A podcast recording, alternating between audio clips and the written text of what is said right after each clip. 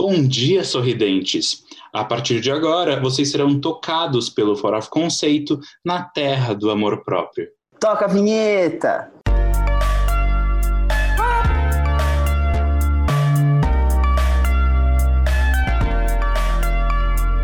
Farofa Conceito. Gente, bem-vindos ao 76º episódio do Farofa Conceito. Eu sou o Armin. Eu sou o Jean. Eu não sou o Jean. Eu sou o Fábio. Tá querendo ser eu? Ai, desculpa. Quem não Ó, sabe fazer, avisar. copia mesmo. Vou te avisando, não é fácil, viu? A coisa é pesada.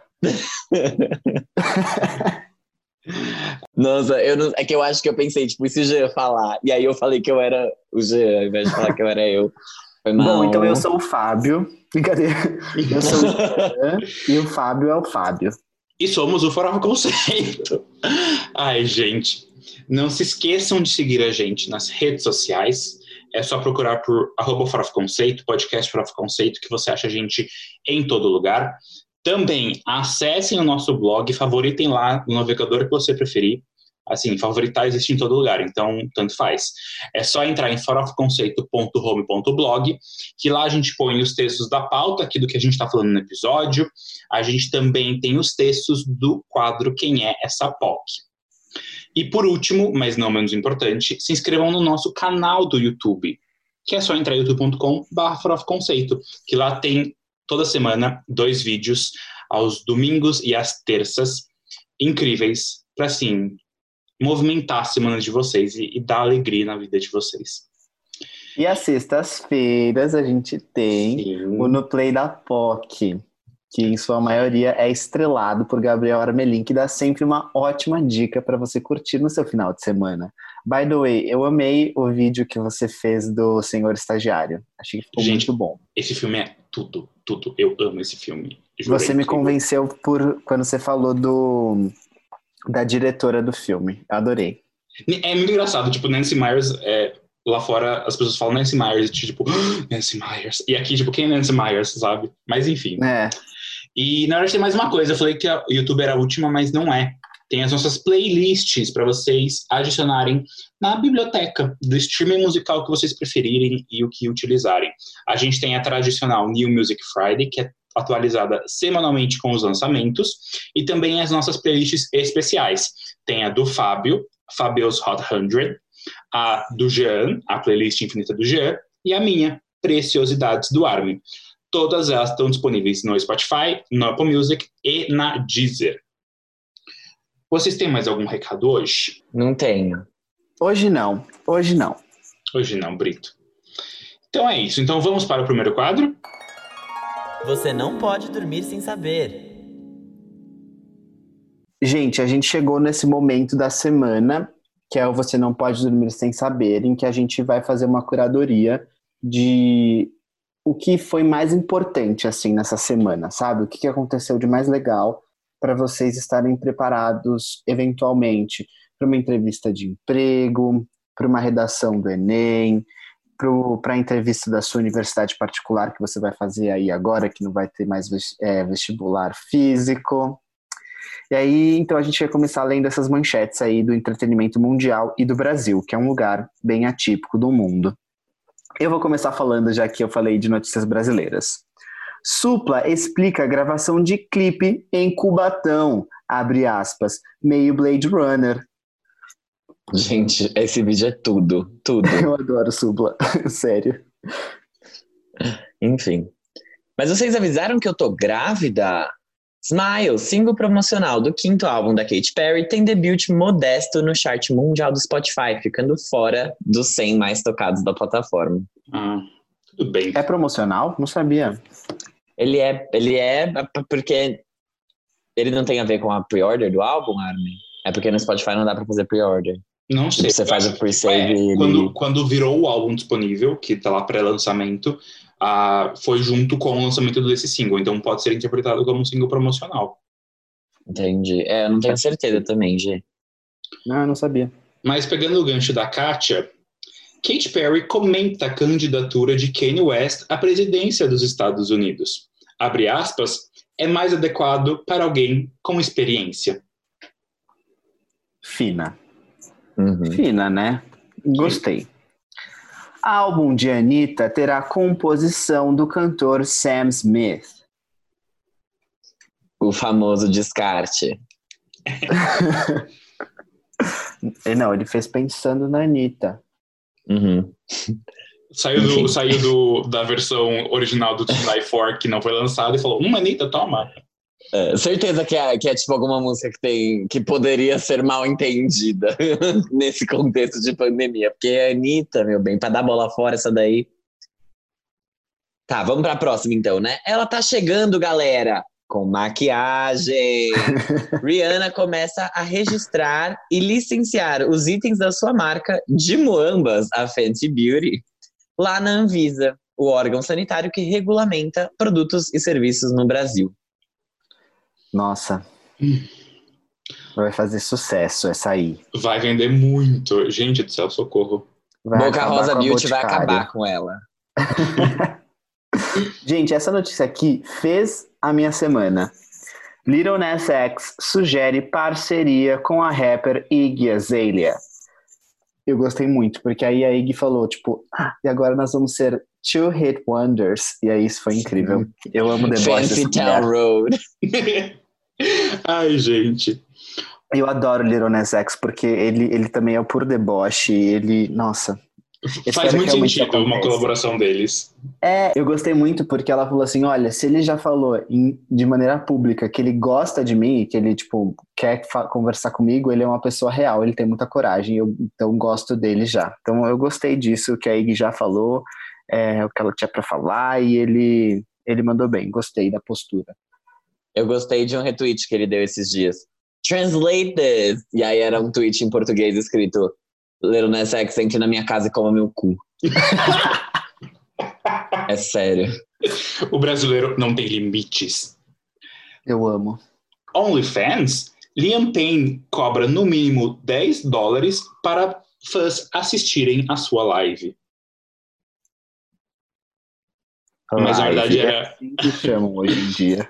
Na verdade era para era uma doação, tipo, o valor mínimo era para doação, mas Justo. Lembram dela? Cantora Bada Bass ressurge das cinzas mais uma vez e prova que tem alma de brasileira, pois ela não desiste nunca ao lançar um novo single, Make You Dance. Primeiro gostinho da versão deluxe do álbum Treat Myself. Que só lembrando, ficou em 25 na Billboard 200. Então, assim, lembram dela? a gente vai falar daqui a pouquinho. Katy Perry convidou Jennifer Aniston para ser madrinha de sua filha. Jennifer ficou super emocionada com o convite. Ah, coisa Ai, que fofa. chique. Questionada do motivo de seu novo single, Love Me Land, ser tão curto, Zara Larson responde fã. Isso vai fazer você dar dois streams e aí eu vou poder comer. Já ajudou hoje dando stream no jingle? Ai, gente. Carai. Mas não é a única música curta, né? As pessoas estão fazendo cada vez mais músicas curtas. Só amigo pro Fábio. Só amigo. Não, eu, pra mim, essa daí não dava match em nenhuma. Brincadeira aquele. Daqui a pouco vai ser só demo que eles vão lançar. Ah, 30 segundos tá bom. Não é. de mais que. Só o snippet que tinha no iTunes, quem lembra? Nossa, eu lembro, eu adorava. Várias vezes eu ouvia o álbum por lá inteiro pra saber se era bom ou não. Sim. Caramba. Eu lembro, eu fazia muito isso com os lançamentos da Demi. Que, eu ia lá e ficava, meu, faixa a faixa, ouvindo 30 segundos, aí depois foi pra um minuto e meio, né? Tipo, depois aumentou. Sim. E era maravilhoso. Foi na época que ela lançou o Demi, inclusive. Ai, Mas gente, que fase boa. anos, que né? fase boa da É. vida. Na verdade, isso já faz sete anos, né? Sim, porque o Demi foi lançado em 2013. 13? Exatamente. É, Em abril, o né, de Confident foi em 2013. 2015. Isso, com o Hit Heart Attack. Esse, esse é o melhor álbum de pop de Demi Lovato. É. O melhor de pop É. rock é o É Here We que- Go Again. É porque, tipo, esse. O Unbroken é considerado o quê? Sei lá o que é considerado R&B. Unbroken. Igual É. o Tell Me You Love Me, que é R&B também.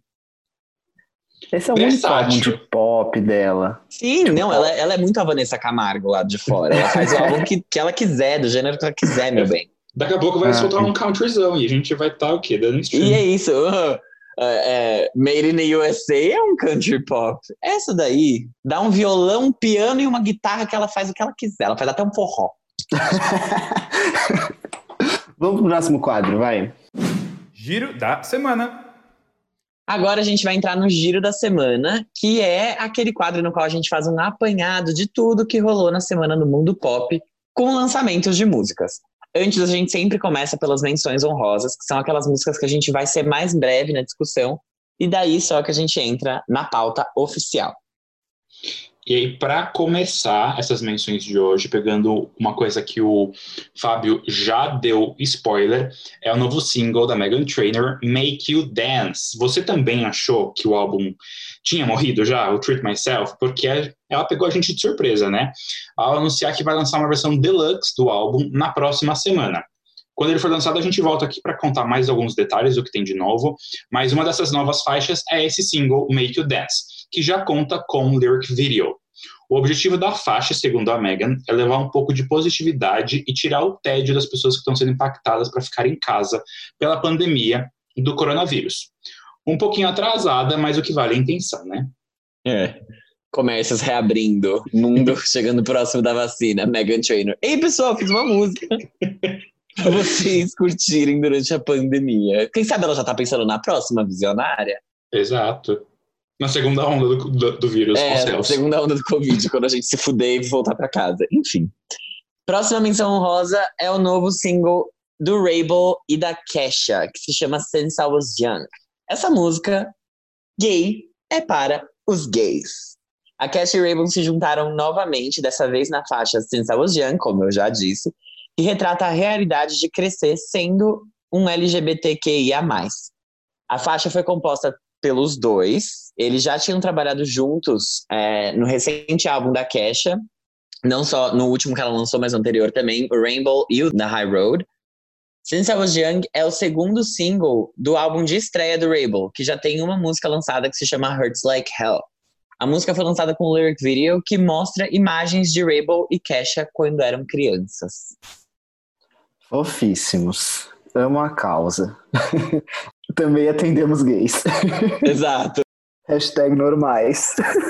exato. Pra mim, eu trato gay como se fosse gente. Ai, ai. Nunca tive preconceito. A pauta de hoje tá muito boa. Gente do céu, fiquei muito feliz. E falando em coisas muito boas, agora a gente vai falar de James Bay, que lançou o single Chill on My Heart. Esse é o primeiro single do terceiro álbum do James, que ainda não tem nome e nem data de estreia. Para a revista Enemy, ele revelou que o próximo álbum vai contar a jornada do relacionamento dele com a namorada, que ele conheceu quando ele ainda era criança. A música foi lançada com um clipe super bonitinho que mostra o James em um campo cheio de balões, assim, uma estética meio rare Selena Gomez. Oh, that's so cute. Quem não sabe fazer, copia mesmo. A próxima menção é do elenco da série Little Voice. Gays de musicais, vem aqui comigo, venham cá, porque algumas semanas atrás a gente falou da faixa Little Voice que a Sarah Bareilles lançou para abertura da série, que ela criou e que ela produziu, e que também se chama Little Voice, igual o primeiro álbum de estúdio da Sarah. Agora, os três primeiros episódios da série já estão disponíveis no serviço Apple TV Plus, e junto deles foi lançado um EP com todas as faixas originais cantadas nesses episódios. Afinal, a série é um drama musical. Novos episódios e novas músicas serão lançados semanalmente às sextas-feiras. Então, nesse caso é Little Voice Season 1, Episodes 1, 2, 3, Apple TV Plus Original Series Soundtrack EP. É um nome assim, bem fácil, bem curto. Chiquérrimo. Sempre chique. Gente, é muito boa, já tô assistindo.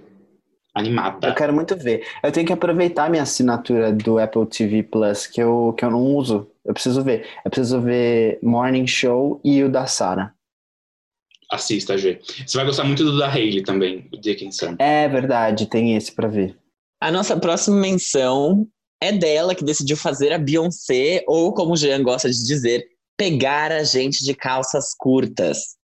A cantora Her liberou um novo single chamado Do To Me, que tem influências de reggae.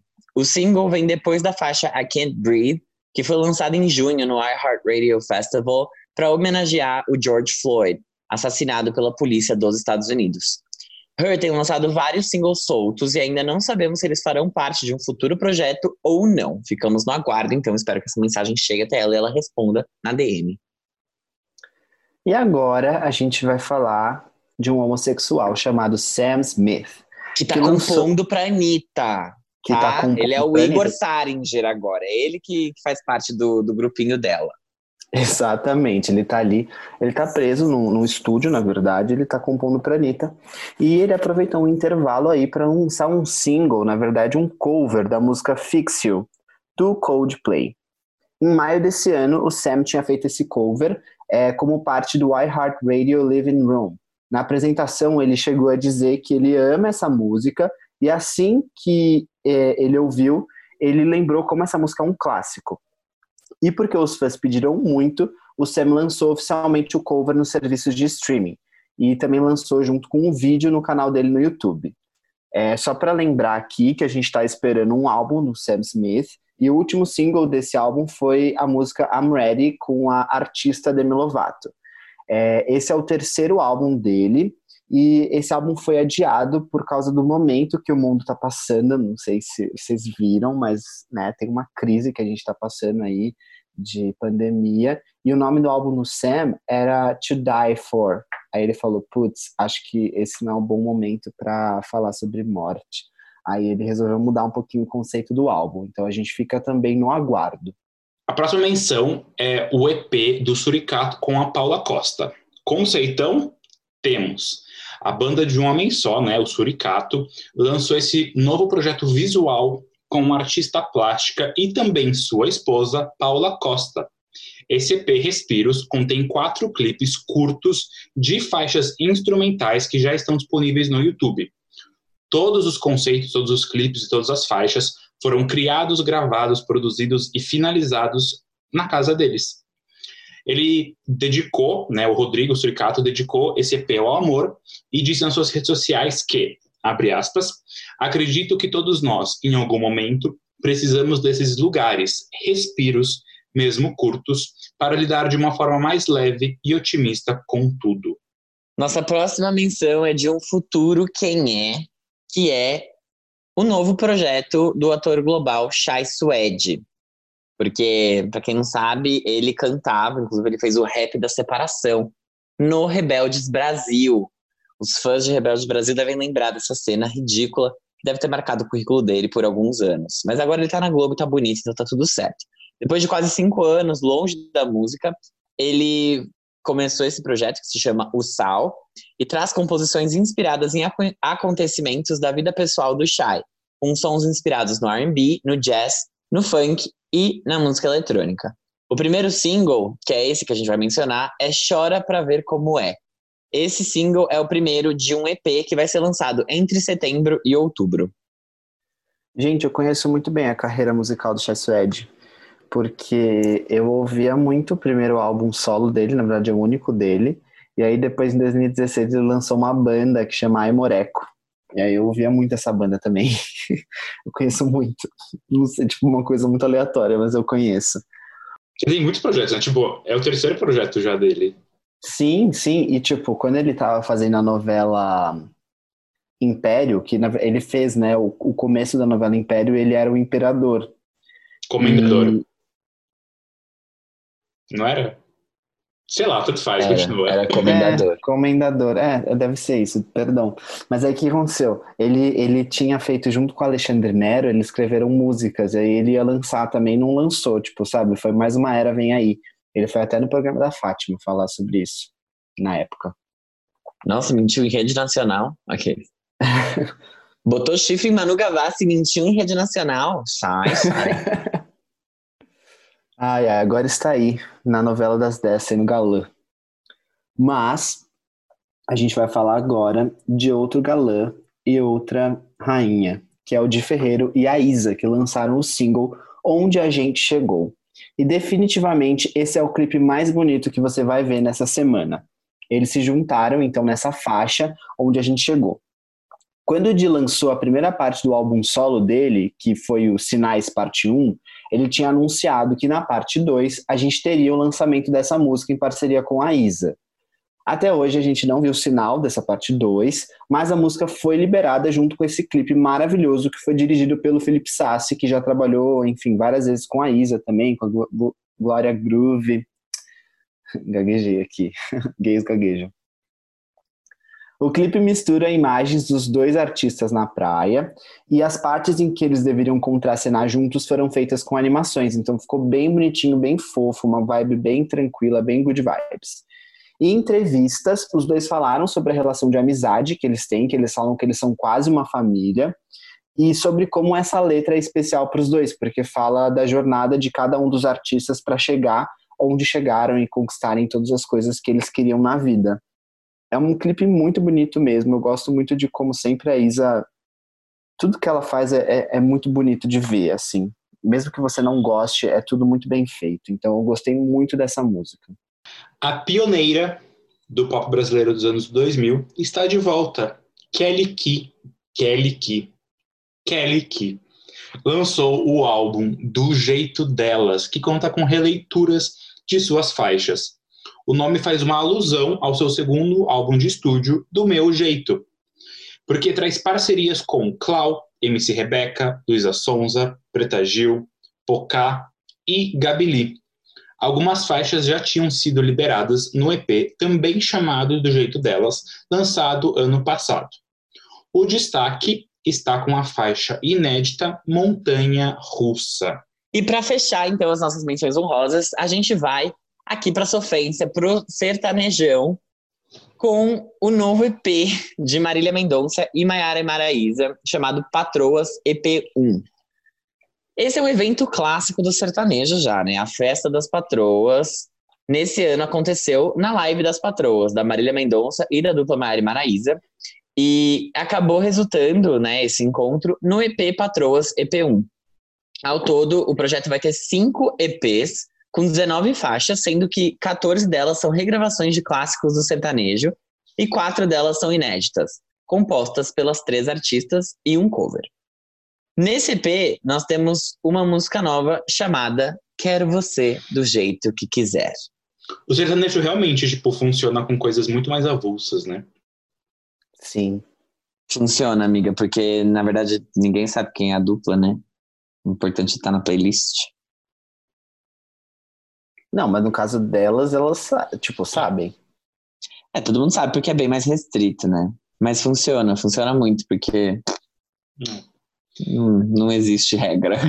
É a massa, regra, né? Sim. Você vai tentar educar a massa, querido.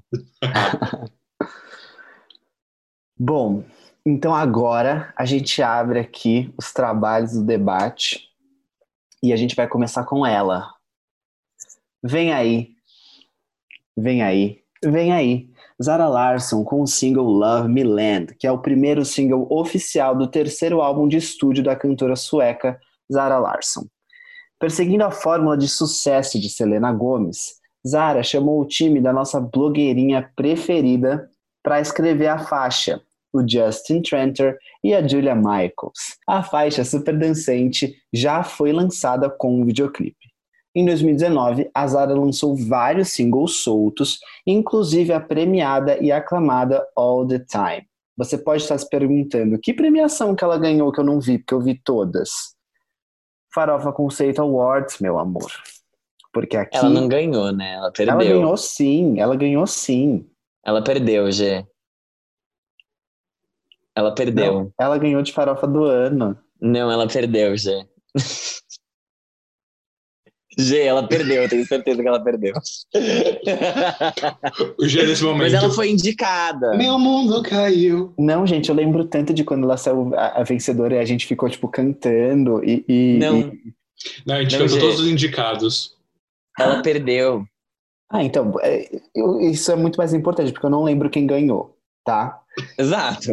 Eu não lembro nem os indicados, mas eu lembro que ela estava. Exatamente. Mas, gente, eu espero que dessa vez realmente o álbum venha, porque o Fábio pode dizer porque ele é, faz parte do fã-clube do Zara Larson Brasil. É, tá todo mundo cansado. Já, tem que vir. Chega. Album Coming 2043. Eu lembro desse tweet dela até hoje, filha da puta. No dia que ela adiou o álbum. Ela, tipo, ai, gente, não vai ter mais. Não vai. 2043, álbum Coming. Aí fiquei puta, Ai, mas tudo ai. bem. Gente, assim, eu tô aqui hoje, eu tô, eu acho que num humor muito bom, porque eu tô gostando de muitas coisas. Eu acho que, apesar de ser muito curta faixa, ela é incrível. É, queria ressaltar aqui vocais de Zara Larsson. Senti eles é, em outro nível, assim, outro, não questão de notas, mas eu acho que realmente ele tá muito é, cru no sentido de tipo sentimental. Eu gostei muito. É, a faixa é excepcionalmente bem produzida. Desde o primeiro eu fiquei, menina, você tá arrasando, pegando tudo isso que tá acontecendo hoje de vibes anos 80 é, e trazendo, trazendo várias coisas para deixar um pouco com essa cara mais dela, que é bem pop. E amei, amei, simplesmente amei. Hoje, assim, eu fiquei com duas músicas da pauta é, na minha cabeça o dia inteiro, tipo, e ficavam trocando, e essa era uma delas. E fazia muito tempo que eu não ficava com músicas na cabeça. Então, assim, Zara Larson, parabéns. E continue fazendo esse trabalho excepcional que você faz. Eu vou falar antes do Fábio, então. Com a Zara Larson, é tudo na base do talento e da aclamação. Assim como Gabriel Armelin, eu exalto os vocais de Zara Larson nessa faixa, que eu não sei, eu acho que no estúdio as pessoas devem ter entr- entrado em êxtase, assim, elas devem ter, tipo, "Ah, meu Deus, a voz dessa mulher. Porque realmente tá incrível, ela, ela mandou muito bem. Como o Armin falou, eu acho que a produção dessa, dessa música tá muito boa, porque eu gosto que a Zara Larson, ela é essencialmente pop. E, tipo, ela, ela é isso, ela não vai colocar outros elementos na música dela. E eu admiro isso demais, porque eu vou falar isso quando a gente estiver falando de Katy Perry também. Se a gente for olhar o top 10 da Billboard eh, essa semana, e provavelmente a próxima, sei lá, tem duas ou três músicas que podem ser consideradas pop. O resto é tipo rap, é, hip hop. Então a gente vê que o pop tá, cara, perdendo força. E aí a gente vê uma artista como a Zara Larson que, que entrega, que faz, que faz muito bem, porque ela acredita no pop e ela é o pop. Então eu gosto muito, admiro demais. O clipe ficou perfeito, ficou lindo. Ela dançando é, é- é tudo. E eu, gosto, eu gostei muito do tema da faixa. Mas é, o que eu acho é All the Time é, é minha música preferida dela. E eu queria muito que essa faixa tivesse no álbum. Então, não sei. É, Essa, essa é a minha opinião. Gostei demais dessa música, da temática dela também. Eu queria fazer mais um comentário que eu tinha esquecido de falar, que eu gostei muito que a faixa tem uma, não vou dizer uma estrutura não convencional, mas a duração dos trechos da faixa, então tipo estrofe para refrão, refrão, são um pouco diferenciadas. Então tipo a, a grande parte da letra tá no pré-refrão, só que é uma das partes mais rápidas. Então tipo isso dá um um dinamismo para a faixa diferente que eu achei bem Uhum. interessante. Nossa, gente, essa faixa é uma surra de buceta.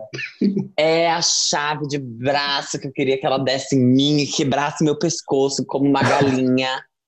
Zara Larson. Zara Larson, eu adoro apanhar de mulher bonita. E no caso você, é a que eu mais gosto que me bata. Porque, gente, sério, sério, o que é essa mulher? É tudo, E, e assim, tudo. minha, minha preocupação é se all, all the Time, Don't Worry About Me vão estar no álbum. Que eu não acho que não deveriam estar, porque essa, essa faixa aqui, Love Me Land, eu não acho que ela foge muito de nenhuma das outras. Eu acho que combina, acho que tá tudo bem. E eu não, eu não sinto que ela seria a Selena Gomez e ia dizer, não, isso não tem nada a ver. Eu acho que ela ainda precisa comer. E ela vai acabar colocando tudo como bonus track, sabe? Foda-se. Tipo, Um Dua super. Lipa, é, Platinum Edition e vai se fuder. E, então, eventualmente, eu acho que vão estar no álbum, talvez não dentro da, da estrutura standard, mas como faixas de alguma versão deluxe.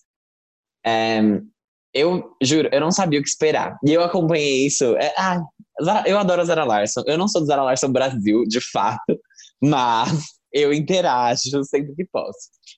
E ela é assim, tudo. Essa mulher, eu acompanhei os ensaios, ela postava, tipo, fotos dela ensaiando, porque o clipe dela também é todo, tipo, é ela dançando, bailarina pra caralho, aquela, a hora que ela coloca a perna dela na orelha, assim, eu fiquei, amiga, E a roupa brilhante. Querida! Tava, tava perfeito, dança pra cacete, cantou muito. Os vocais dela nessa faixa estão muito cruz mesmo, igual a Armin disse, tipo, mas não cruz no sentido de que não tem produção, eles têm, mas eles estão assim, é a emoção ali, ó, raw emotion. É muito. Ficou muito legal. Tem um Essa momento da letra- faixa. Tem um momento Hum. da faixa que é uma nota, tipo, a nota alta, que não tá no refrão, isso é um dos, um dos coisas Isso que eu eu ia falo. falar, era meu próximo ponto. Diga. Mas é. Quando eu ouvi a primeira vez, eu fiquei tipo, amiga. Eu, eu, fiquei, eu fiquei impactadíssima por aquela, aquela nota, aquela simples nota que. É o Take Me Home, de Don't Call Me Mary. Exa- Me home. juro, ela perfurou meu corpo todinho, todinho. No cu, né? Empalou. Sim. Ah, minha filha, assim, mais um viado pra conta. Gente, sério, eu achei demais. Eu achei demais. Eu, nossa, juro, eu perdi tudo, assim. E eu, eu gosto muito, eu fico falando com um amigo meu sobre, ele também gosta muito. E, e ele ouviu, porque a faixa foi saindo em horários diferentes. Ele ouviu antes de sair oficialmente no Brasil. E ele me falou, tipo, é bem curta, tipo, tem 2 minutos e 39 só. Que foi quando eu também falei com o Zara Larson Brasil, tipo, gata, você tem 2 minutos e 39 pra me matar, de me fuder. Tipo, é isso. E, e ele falou, tipo, ah, então, não é uma all the time, só que é muito boa. E aí eu ouvi realmente, tipo, é- ela é diferente de all the time, não é que ela é, diferente pior. proposta. Sim. É, Exato. exato.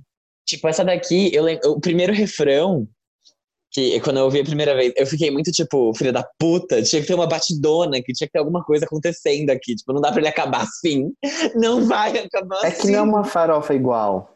Não é, não é. E aí depois vai melhorando muito. Tipo, porque tudo bem, não tem uma puta de uma batidona depois, mas já tem outras coisas que você fica.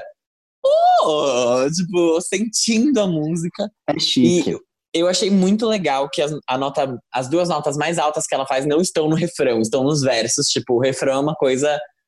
"La- Zara, estou perdida, não sei voltar para casa, estou no Love Me Land e minha bateria vai acabar, o que eu faço?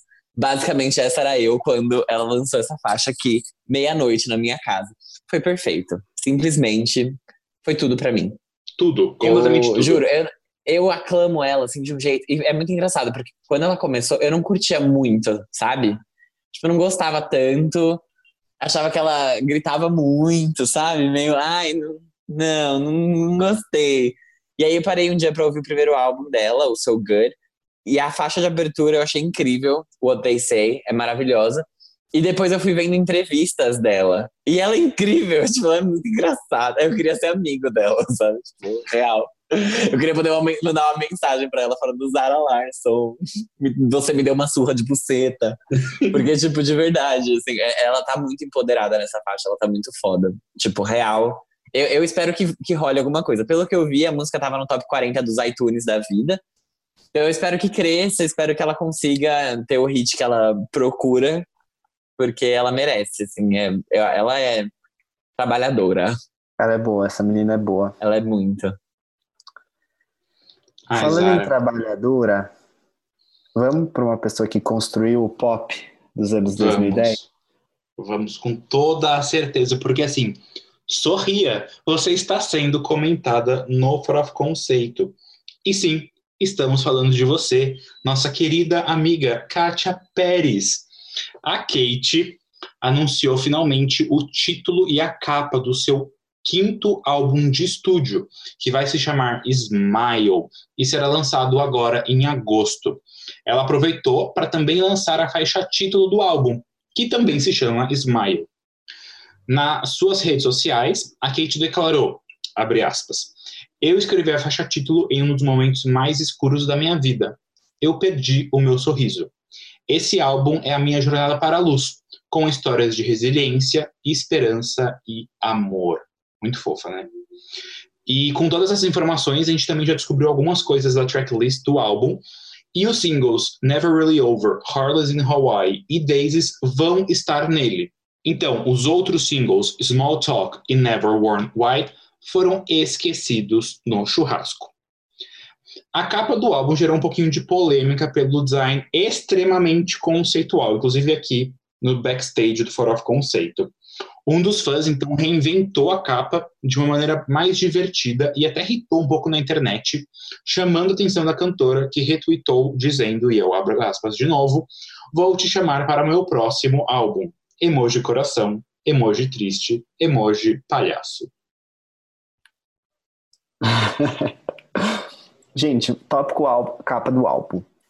É, no começo eu fiquei meio, tipo assim, eu entendi super o conceito, só que agora eu já amo a capa do álbum, adorei. Eu acho que tinha que ser aquilo mesmo. Tudo bem, a capa que fizeram ficou linda também. Eu acho que o cara mandou muito bem. Se Mandou fosse aquela, eu ia ficar satisfeito. Mas eu gostei da capa do jeito que tá. Gostei. Achei Sim. ótimo. E, e cresceu em mim, porque quando a gente viu a primeira vez, foi aquele leak de um site, acho que da Target, sei lá. Então, tipo, É. era meio cima, assim. Parecia um meme da. Gretchen, em baixa qualidade. Exato, e depois fez muito mais sentido. Ainda não, não amo a capa, mas ela, ela faz muito mais sentido hoje. Ainda mais depois da faixa, que a gente, enfim, vai comentar em breve. Eu gostei, eu vou começar falando da capa, tá? First things first. I'm the realest, realest. Drop this and let the whole world feel it. Zoeira. Shout out to Iggy. Então, eu eu gostei da capa quando eu vi, achei feia mesmo, mas eu achei que era o conceito dela e eu acho que ela serviu muito, assim, pra representar aquele conceito. Então, arrasou Kate. Até porque se ela tivesse preocupada com capas bonitas, ela teria parado na do Prism e não feito Witness, por exemplo. Mas, de qualquer forma, é, gostei da capa, achei que tá legal. Gostei que ela vai colocar Never Really Over de volta no álbum. Harley's in Hawaii, não entendo muito bem como é que isso se. Sabe? Tipo, pra mim, foge um pouco do conceito, na real. Porque não faz muito sentido. Enfim. Never Really Over abre o álbum, é, e Harley's in Hawaii tá mais pro final, acho que é a antepenúltima faixa. Não sei como Tá. vai ser a construção, né, mas... Talvez faça sentido depois, então. Mas já não é uma faixa que eu gosto muito. Uhum. Never Really Over, pra mim, era a melhor de todas que ela lançou, incluindo Smile. É, e eu fiquei muito feliz que vai estar no álbum. Sobre Smile, eu acho que é a Katie voltando à forma de antes, do Witness. É ela trazendo mais essas coisas empoderadas, trazendo essas batidas que são mais rápidas, é, são mais positivas. A música ela é mais feliz, você sente isso. Um upbeat, né, tipo uma coisa... Exato. É uma coisa que, assim, é Prism, sabe? É bem Prism essa faixa, ela é muito. É bem Que, Roar, que né? tinha isso. É, sabe? É meio essa vibe. Por mim, ela poderia estar no Prism, que é um bom álbum, então a faixa não é ruim, ela é boa. Mas eu acho que. Produção, assim, eu gostei da produção, eu acho que ela é uma boa faixa. Não acho que ela seja extremamente boa. Tipo, eu não acho que é uma puta de uma faixa. Eu acho que ela é ok. É, senti muita, muita, muita falta. Não gostei que ela começa com refrão. Tipo, isso é uma coisa. Eu senti muita, muita falta de ter um instrumental fazendo você entrar naquele mood, antes dela simplesmente chegar, dar duas batidas num tambor e, e já chegar gritando na sua ouvido, no seu ouvido que ela conseguiu o sorriso dela de volta. Isso foi uma coisa que me incomodou muito, porque na da Zara Larson, que é mais curta do que essa, tem essa tem uma intro Tem. até ela começar a cantar. Tem E essa intro faz toda a diferença. Porque você, você vai entrando no, no clima, sabe? Na da Kate, ela já chega com o pé na porta. Não achei isso legal. Até porque o instrumental é muito, é muito feliz. Eu acho que ela poderia ter feito uma coisa ali com os horns e com, com toda aquela batida que fosse algo bem legal e que crescesse pro refrão. Entrando assim, eu achei que foi muito sem KY, sem nem avisar. Só trá! E eu, ah! Kate! Mas assim, ah, tipo, é uma, é uma boa faixa e eu quero ver as outras coisas. Porque pra mim essa não foi suficiente pra eu ter uma. Sabe, pra, pra pelo menos ter mais um olhar sobre o que vai ser o álbum. Tudo bem que ela já lançou Daisies, já tem duas ali que a gente já conhecia. Só que eu quero ver mais, sabe? Tipo, da- dessa nova Kate. Se realmente a gente pode esperar uma coisa que é mais uma volta pro, pros temas de antes e pra essa vibe Katy Perry de antes, ou se não, se é uma coisa que é diferente. Até porque, assim, fica muito dividido pra mim, sabe? Never Really Over é um pop gostoso de ouvir. Daisies é meio emocional, só que ainda é muito mais produzida do que as outras baladas que ela fazia. E, E aí tem Harley's in Hawaii, que não tem nada a ver com o trabalho anterior dela. Então acho que tá, tá ainda um pouco nebuloso. Se vai ser bom, se vai ser ruim, se vai, sei lá. E bom e ruim, eu digo, tipo assim, óbvio que não, não acho que vai ser ruim. Mas eu acho que criticamente, assim, pensando como críticos e lembrando das notas que ela tem, eu acho que esse álbum não vai ser aclamado. Eu. Olha que coisa. Eu acho que essa faixa faz muito mais sentido como single promocional mesmo, porque ele uhum. realmente é muito mais uma volta do que a Kate fazia antes, e até porque você fala, ah, parece Witness, e depois a gente fala, talvez parece Prison, então é muito tudo que tudo que a Kate já fez, né? É, inclusive, ela me lembra muito uma outra faixa, talvez seja Birthday, mas eu acho que não é, tipo, tem alguma coisa nela que... É, International me... Smile. Talvez? She's got no one international smile. That girls. Essa parte. Pode ser que seja, pode ser que seja. E eu fiquei. É, é muito não vou dizer um comeback, mas é, é esse, essa, retomada de várias coisas que a Kate fazia. É, eu acho que, assim, comparado a Never Really Over, por exemplo, que é um hino, é, não é uma faixa que, tipo, vai ter que trabalhar, mas acho que ela é para dar uma contextualizada no que ela quer fazer com um álbum. Não sonoramente, mas talvez de história, o que, que ela está querendo contar com esse álbum. É, eu gostei muito da faixa, foi a segunda faixa que ficou na minha cabeça hoje. É, eu acho que o refrão, diferente de você, eu gostei que começa com ele, porque já, para mim, eu já entro no mood direto, até porque... Ambienta, né? Exato, até porque o, a, a estrofe e a ponte são mais calmas. Então você já começa animado e depois, beleza, tem a ponte, tem a estrofe, blá blá, blá e depois você volta a ficar animado. Então acho que se tivesse uma intro, talvez demorasse mais para a faixa pegar em mim do jeito que ela foi, que ela me, arrebatou aqui. É, fiquei muito feliz com o lançamento da Kate e da Zara, muito, tipo, muito. É, e eu acho que é muito a Kate, aquilo que a gente já falou em vários outros episódios, como que ela tá com essa carreira que, mano, consolidadíssima, ela já é uma mulher que tá fazendo, porque ela gosta mesmo, porque assim, ela tá com todas as contas pagas lá pro resto da vida, com todos os Ela já entrou pra história, não precisa. entrou pra história, exato.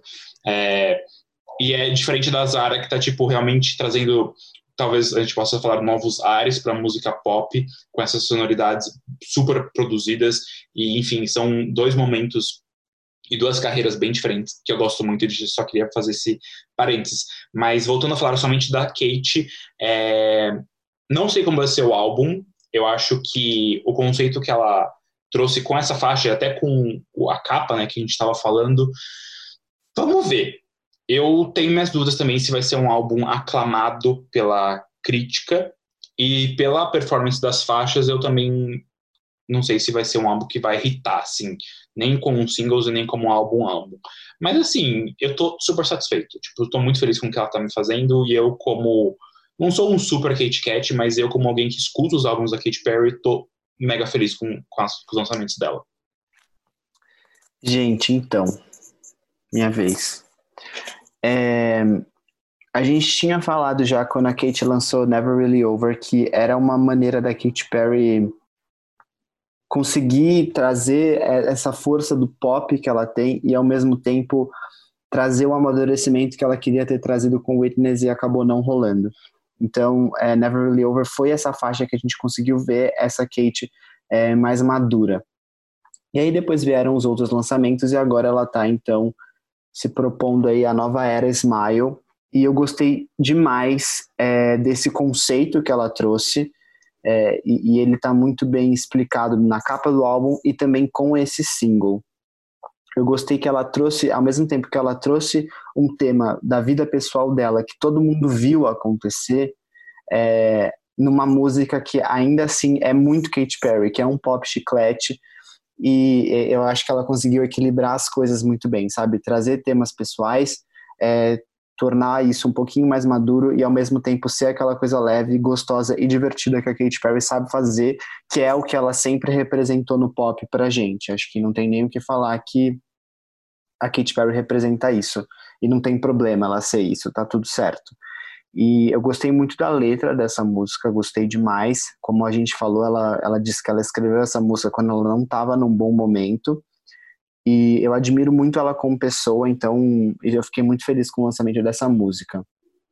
Sobre a faixa em si, o que eu gosto dela é que eu senti que ela trouxe alguns elementos, assim, meio anos 80, tipo, bem leves, mas mesmo pouco, ela, mesmo, mesmo assim, ela continua sendo muito Katy Perry. Tipo, essa é uma faixa que é a cara da Katy Perry. Tipo, é ela que ia cantar aquilo.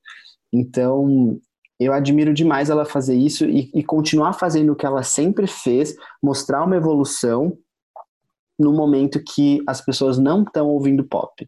É, eu acho que a gente atribuir isso que o Armin falou, por exemplo, da Kate não. Ah, provavelmente esse álbum não vai fazer um bom sucesso por causa do desempenho das faixas. Mas quem tá fazendo sucesso agora de pop? Cara, Tá tipo, difícil. não- tá muito difícil. Não, gente, a Gaga fez, a Dua Lipa. Tem Não, gente tudo fazendo bem, sucesso com Tudo pop. bem, mas por exemplo, é, são faixas que acontecem realmente. A Gaga conseguiu com Rain on Me, a Dua Lipa também com Don't Start Now. Mas, tipo, um álbum da Dua Lipa que tinha mil faixas boas, tipo, uma entrou no top 10, entendeu? Mas eu só, eu só tinha esse single e physical. Não, tem é, Break My Heart, que, tipo, tudo Mas bem, tá, tá, subindo, subindo. não tá? Tá, mas não faz tanto sucesso quanto o rap e o hip hop no momento, É, entendeu? não tem, não tem, mesmo, É, tipo, tá é melhor que eu que acho que é delicado passado, falar que não tá acontecendo, sabe? Porque Eu está. acho que não tá e tá acontecendo melhor na do que mesma o ano passado. Tá, Tá, tipo, tá. bem melhor se você comparar. A gente Mas- teve voltas muito boas esse ano, que foram muito mais relevantes do que no ano passado, que a gente teve Arena Grande em janeiro, e depois, tipo, a gente viu o pop fazer assim, ó. Uh! Billie Eilish, Dessa vez lá. não. É, que Então, Billie mas é Eilish que... não considera muito pop. É, então, mas o que eu, eu acho que assim, a gente não tá no lugar que a gente já esteve, sei lá, dias de glória, como a gente já É. teve, tipo, 10 anos atrás, mas a gente tá melhor Sim, que ano não, passado. de fato. Com de certeza. Eu me fato, incomodo não- muito, não entendeu? Eu não acho que é só o fato de, tipo, ninguém liga pra Katy Perry. Eu acho que é, o, é a questão de, tipo... Não é as só a pessoas Katy tão Perry. cons- É, as pessoas estão consumindo outras coisas, entendeu? E isso me incomoda muito, então eu não acho que vai ser só uma questão de, tipo, ah, a Katy Perry não tá tendo mais a relevância que ela tinha antes, mas em si o pop, e principalmente o pop que a Katy Perry fazia, não tá tendo mais a relevância de hoje em dia. Então eu Por admiro que que, por que que a Gaga conseguiu? a Gaga, É, tipo, ela teve a maior vendagem dela desde o Art Pop, que foi lançado em 2013. Por que que ela conseguiu? O que eu acho da Gaga é que aí vem toda uma questão de, de histórico dela e também porque ela, ela lançou Stupid Love que, tipo, teve um pico, depois caiu e Rain On Me é a mesma coisa, tipo, que foram faixas bem sucedidas, não dá pra falar que não foi. Só que é, eu acho que tem a questão do histórico, entendeu? Tipo, a Gaga vem de, de uma sucessão de, de boas aparições na mídia muito grandes. Acho que isso ajuda Entendi. também. Foram os dois pontos, assim, foi tanto é, o que a Gaga fez nos últimos anos para outros públicos, e eu acho que essa demorada volta dela ao pop mesmo, que o, último álbum pop dela foi o Art Pop, que fazia sete anos. Então, é, por um lado, a gente tava, tipo, querendo muito Gaga, pop, saudades, e tinha outras pessoas, tipo, olha, Lady Gaga lançou mais coisa, vou escutar. E daí, com o Rain On Me, isso se, é, se foi levado a outro patamar por conta da Ariana, que é um nome, querendo ou não, tá muito na boca do povo hoje em dia, por tudo que aconteceu ano passado. E, cara, ela trouxe Blackpink pro álbum dela. Tipo, também, isso, isso eu acho que ela conseguiu pegar coisas bem legais pra colocar. Ariana, é, Blackpink, ela trouxe, ela, ela fez um pop que as pessoas estavam esperando muito ela fazer, que ela já tinha, ela já vinha falando que ela queria fazer, é, os temas e tudo mais. Então, eu acho que foi um conjunto de fatores.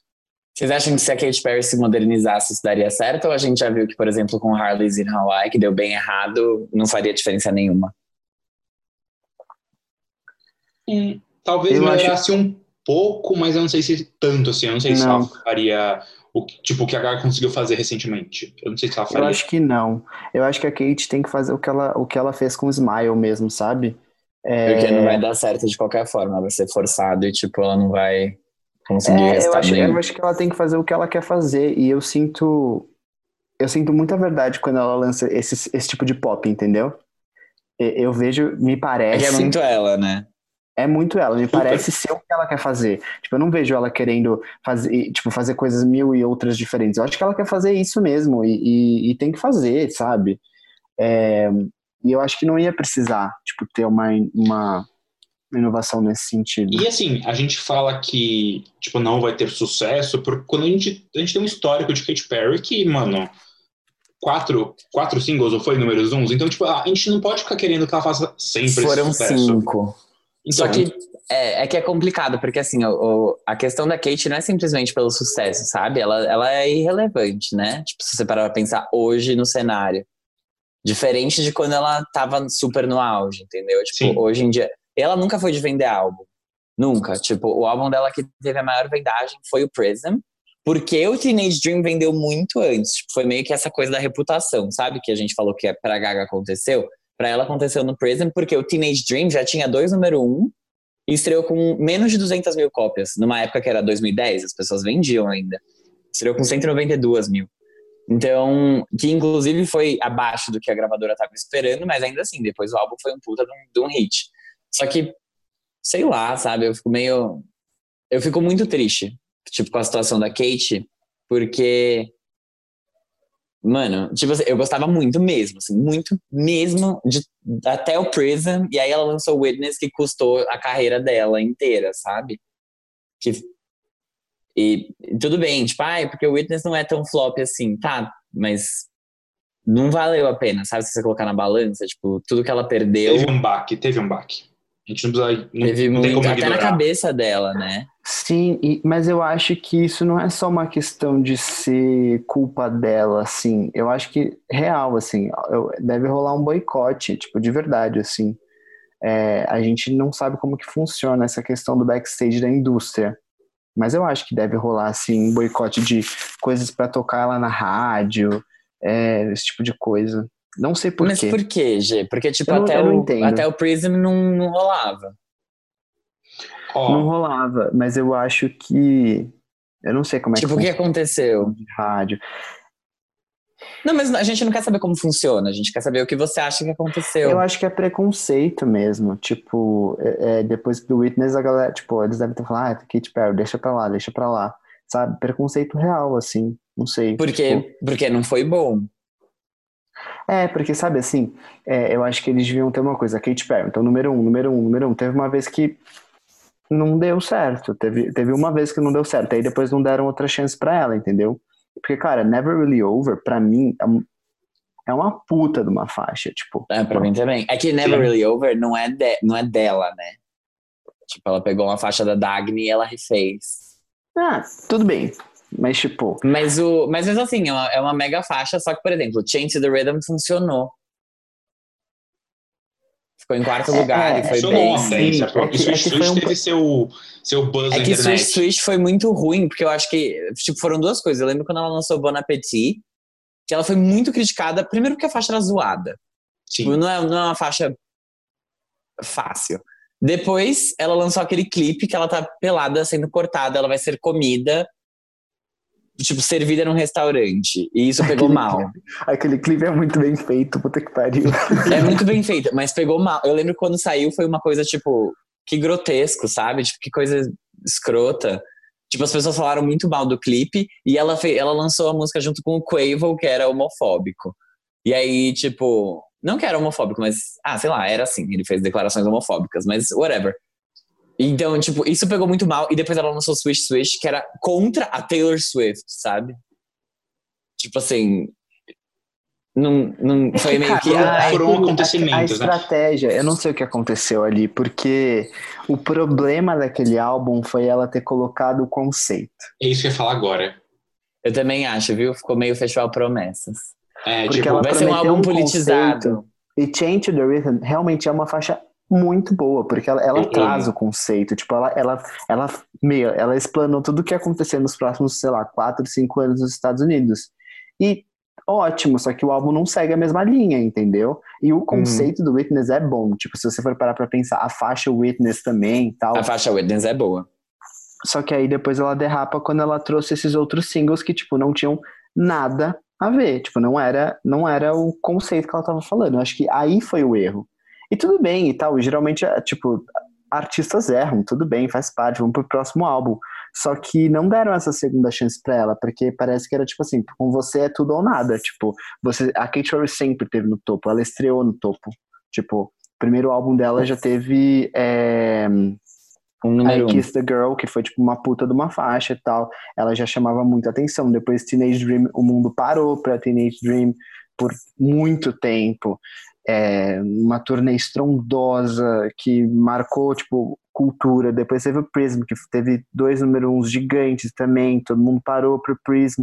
E aí tipo teve um álbum que tudo bem, não deu certo, mas cara, vários álbuns não dão certo, assim. E aí a pessoa continua, só que pra Katy Perry não deu essa chance.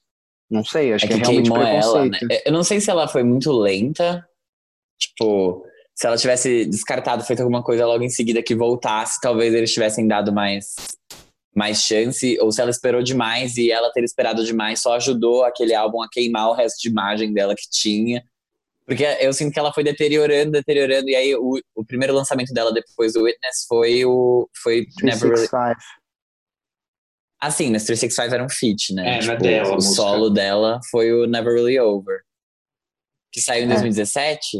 Não, não foi em 2017, Não, foi em a gente, a 2019. gente cobriu 19. esse lançamento. É, então, ela ficou muito tempo sem lançar nada, sabe? Tipo, de fato. É que eu acho que Never malas, foi, né? foi muito acerto e ficou em 17 na Billboard, né? Tipo, só que charteou por muito tempo. Então não, não é tão ruim assim, ruim, sabe? Não foi ruim. Não foi Tipo, ruim. eu acho que era, era um primeiro passo. É que esse é o. Talvez seja a grande questão, né? Tipo, ela lançou Change the Rhythm, que tudo bem, não ficou em primeiro. Mas aí o próximo passo dela, tipo, diminuiu ela, sabe? Tipo, fez ela cair.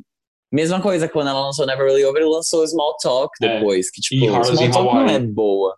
E aí depois veio Harley's in Hawaii, que já tava, tipo, meio zoado, não tava tudo certo. Acho que eh, existe esse, esse problema aí na escolha de, de faixas. Que eu não sei né? mais se, se, tipo, isso é a gravadora falando, se é ela escolhendo. Se na época do Teenage Dream quem escolheu tudo foi a gravadora, por isso que fez tanto sucesso assim e, e tava rolando todo o investimento. Eu acho que São Não sei. fatores. Eu acho, eu, eu, eu acredito muito que seja coisa do tipo, esse é o momento que eles estão estavam apostando na Katy Perry, tudo era Katy Perry, então vai não sei o que, jabá na rádio, vai isso, vai aquilo, é clipe, vai não sei o que. E agora não tá mais tendo isso. Porque ela já é uma artista que tem muito dinheiro, então ela provavelmente já tem, ela deve ser muito mais dona dos processos produtivos dela e de lançamento e tudo mais. E aí as coisas, tipo, dizendo. E também eu acho que ela, ela falou um pouco sobre isso. É que agora que ela não tá mais no topo, que ela não é mais número um, ela se sente menos pressionada para lançar as coisas. Porque antes ela se sentia, porque a música tinha que atingir número um. E agora ela não sente mais isso. Então talvez tem que ver o que, que ela quer também.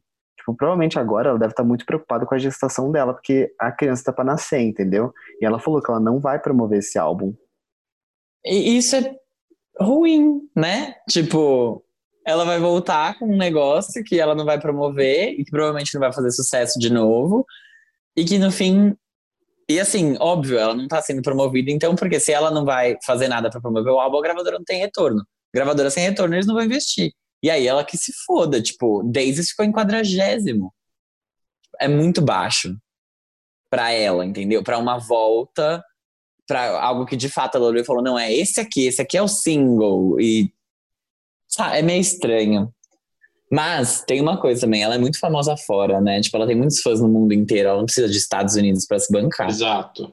Ela Não, Não é, a Katy precisa. A Katy Mas já tá é provado que, assim, turnê, ela já não consegue mais vender, né? A Witness Tour, por exemplo, Hum. não foi não foi bem. Ela não é que nem, sei lá, Madonna que lança um álbum e as pessoas vão ver porque é a Madonna. Tipo, ela não é essa pessoa. Mas eu acho que talvez tenha que ter esse. esse... Teve tudo que aconteceu com Witness, e inclusive em turnê, que foi ruim pra ela. Mas eu acho que mesmo esse álbum agora, sem um trabalho, talvez faça as pessoas, tipo, olha, tem Kate. Tipo, talvez é, volte um pouco, sabe? Mesmo sem um, é, uma divulgação pesada, pelo menos, tipo, as pessoas vão associar que o último lançamento da Kate foi o álbum Smile, não foi o álbum Witness, sabe? Então, não sei. E eu tava pensando, tem até uma questão de, de carreira a longo prazo, querendo ou não. Já vai fazer o primeiro álbum dela, One of the Boys, primeiro álbum, né, entre aspas, porque teve aquele outro antes. É, One of the Boys é de 2009, não é? É. Acho que é. Já, faz, é. já faz mais de 10 anos. Você pega artistas com uma carreira com mais de 10 anos que, tipo, fazem sucesso como fez no início. Não, não, é muito, muito difícil. Ainda mais com o, o boom que teve de Katy Perry. Carey. o boom que teve de Katy Perry. É, pega a Britney, pega a Aguilera. 10 anos depois da carreira delas, elas não estavam fazendo tanto sucesso. Elas estavam, amigo. Tanto como elas fizeram no início. Não, a Britney Spears teve Hold It Against Me, que ficou em primeiro lugar, teve Three, que ficou em primeiro lugar. É que Femme Fatale aconteceu até 2012, né? E depois 2013 teve Scream and Shout. É, ela errou quando ela lançou o Work Bitch, vai, errou entre aspas, tipo, foi aí que, É que foi começou o, a, falhar o o negócio. Britney Jean, né? Exatamente, que foi em 2013. Mas a Britney ainda teve, ela teve três top 10 com o Femme Fatale, que foi lançado em 2011. Então, tipo, óbvio, não é tão, tão simples assim, tipo, é que nem a Cristina Aguilera, que lançou o Bionic, e, e aí as pessoas ficaram, obrigada, no.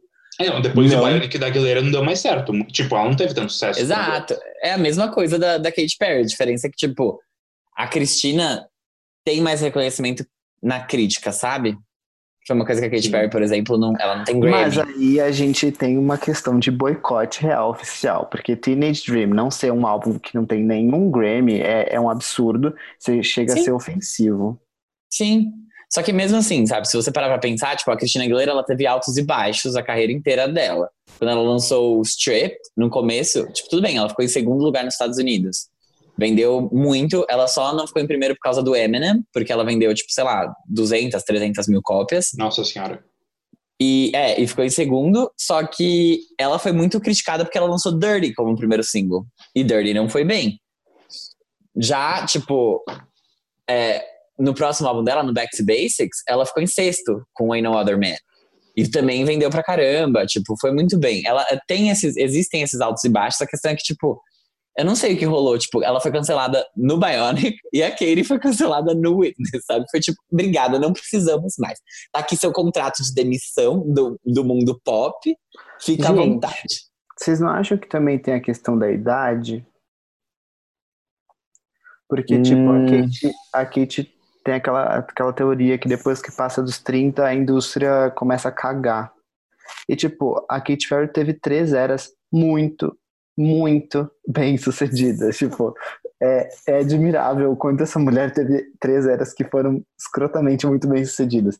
E aí, tipo, do nada eles pararam de investir, entendeu? Já chegou, já tá, já tá ali.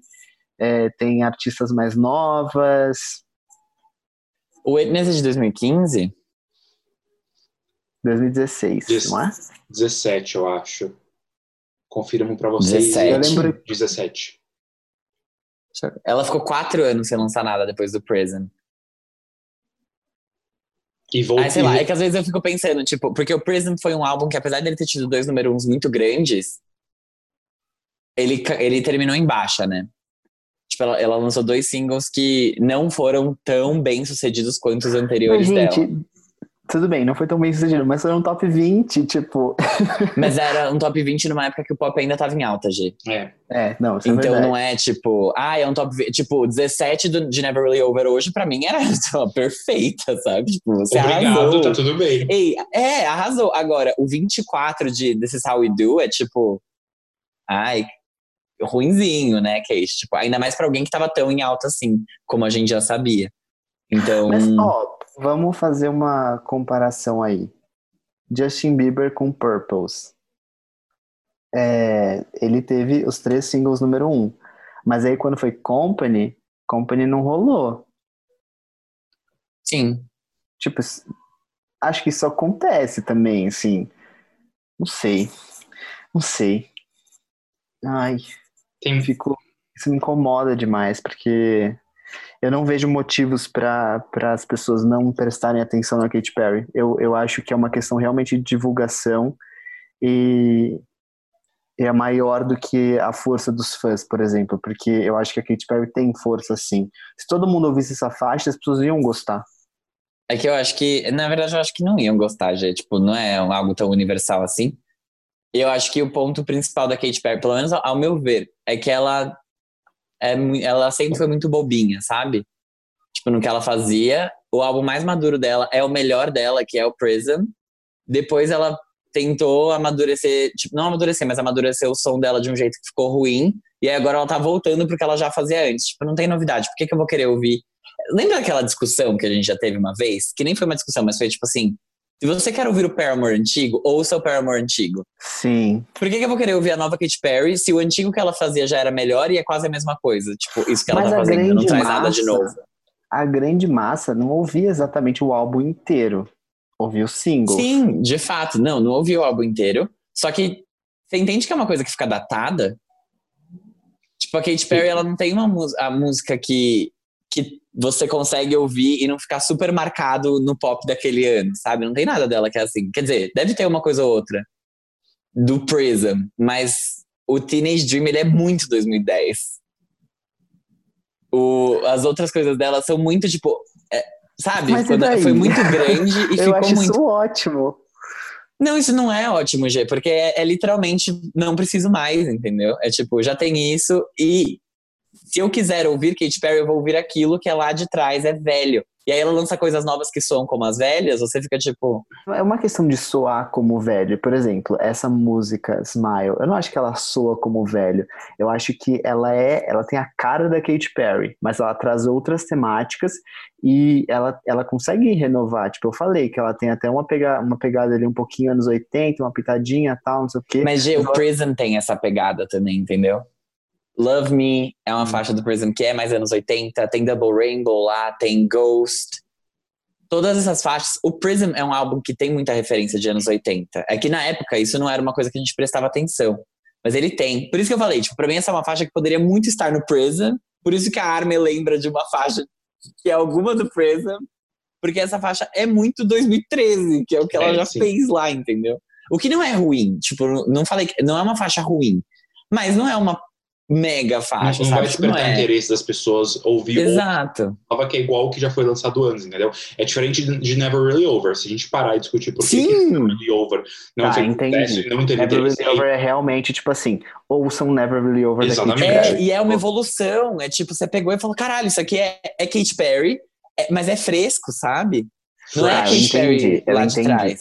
Mas talvez a gente esteja discutindo sobre Smile, que é uma faixa promocional que talvez nem seja, tipo, se- seja só pra dar um gostinho do conceito. Eu entendi. É, é que ela disse que, que meio que é o conceito do álbum, né? Por isso que eu acho que a gente tá tão apegado, assim. de, É. Tipo, se o, Mas o eu álbum vai ser assim, só que a gente já sabe que não, né? Porque temos Daisies, temos Harley's in Hawaii e temos Never Really Over. É então verdade, vamos é ver o que tem no recheio.